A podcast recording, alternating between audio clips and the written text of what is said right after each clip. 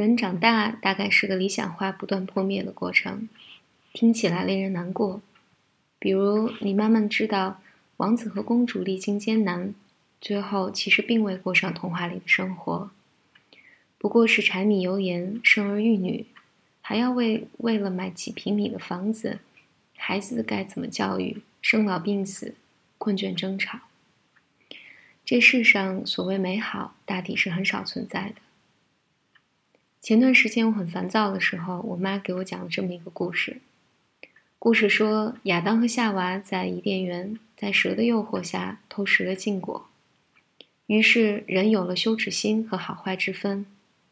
上帝于是罚男人永生劳动，女人要忍受十月怀怀胎之苦，蛇只能用腹部行走。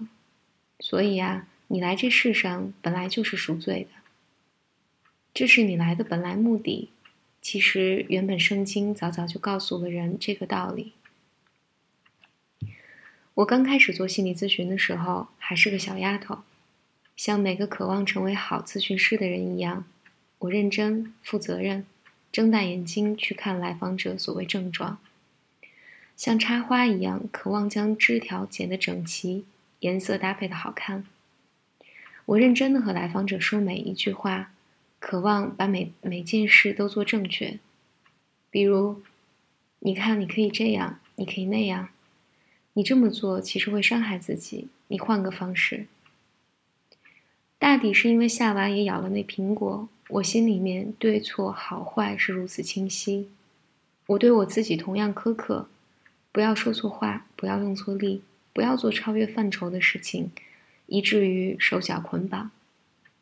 后来我去见督导，督导说：“一个咨询师，当你一直用力不犯错误，所谓一直正确，正是最大的错误。”精神分析的治疗里面，治疗师有一个原则，叫先跟随，跳出来观察，再用它来工作。所谓跟随，是治疗师允许自己跟随自己的感受来做反应。来访者的课题能够在咨询关系中投射出来，而咨询师的放松也能够让自己被来访者激活的那一部分展现在咨询室内。而治疗师要保留一只眼睛来观察这期间的动力和移情，而利用此中有意义的部分来和来访者工作。而当咨询师自己紧张兮兮、绝不犯错，来访者无法放松下来，所谓客体无法登场。治疗师自己的阻抗，使得自己无法在治疗关系中发生作用，而治疗便无所谓进行下去。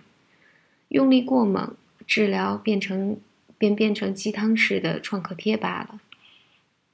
好在督导每次总说：“你这样也蛮好，我年轻的时候也这样，没事儿。”我好像讲跑题了。其实我原本是打算说，这世上其实并无好坏之分。因为人和人说穿了不过一样，各有各的挣扎苦痛，各有各的幸福甜蜜。做咨询久了，我慢慢不想再，不再想要改变来访者，因为即便是症状，也往往都有其存在的意义。所谓依赖也好，苛责自己也罢，亦或是抑郁强迫，其实不那么紧要，因为这世界上每个人都有自己的症状。无非有的人症状消失的更快一些，有的人症状消失的更慢一些，而有很多很多人，几乎每个人置入坟墓也都身身揣着这样那样的症状，而这些人都以自己的方式在生活，也都过了差不多的人生。所以，咨询师提一些具体的建议，比如说你换一个思维方式。或者你在网上看到了咨询师写的名言警句，说你要积极向上，你要学会无条件的爱，等等诸如此类。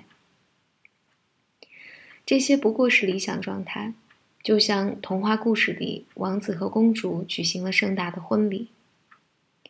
事实上，如果你还你就是还做不到所谓积极思维，就是还没学会无条件接纳，没关系，因为。你必然有有你不能积极思维的原因，必然还有不能无条件接纳的动机。更何况，本来纠结并非坏处，混沌也非所谓不好。这世界上过得糟糕是常态，过得还行就很少了。如果能过能够过得很好，那千真万确是偶然的事情。所以别要求自己不难过、不糟糕。混沌、糟糕也是一种状态，而状态的本质是它总会变化的。别急。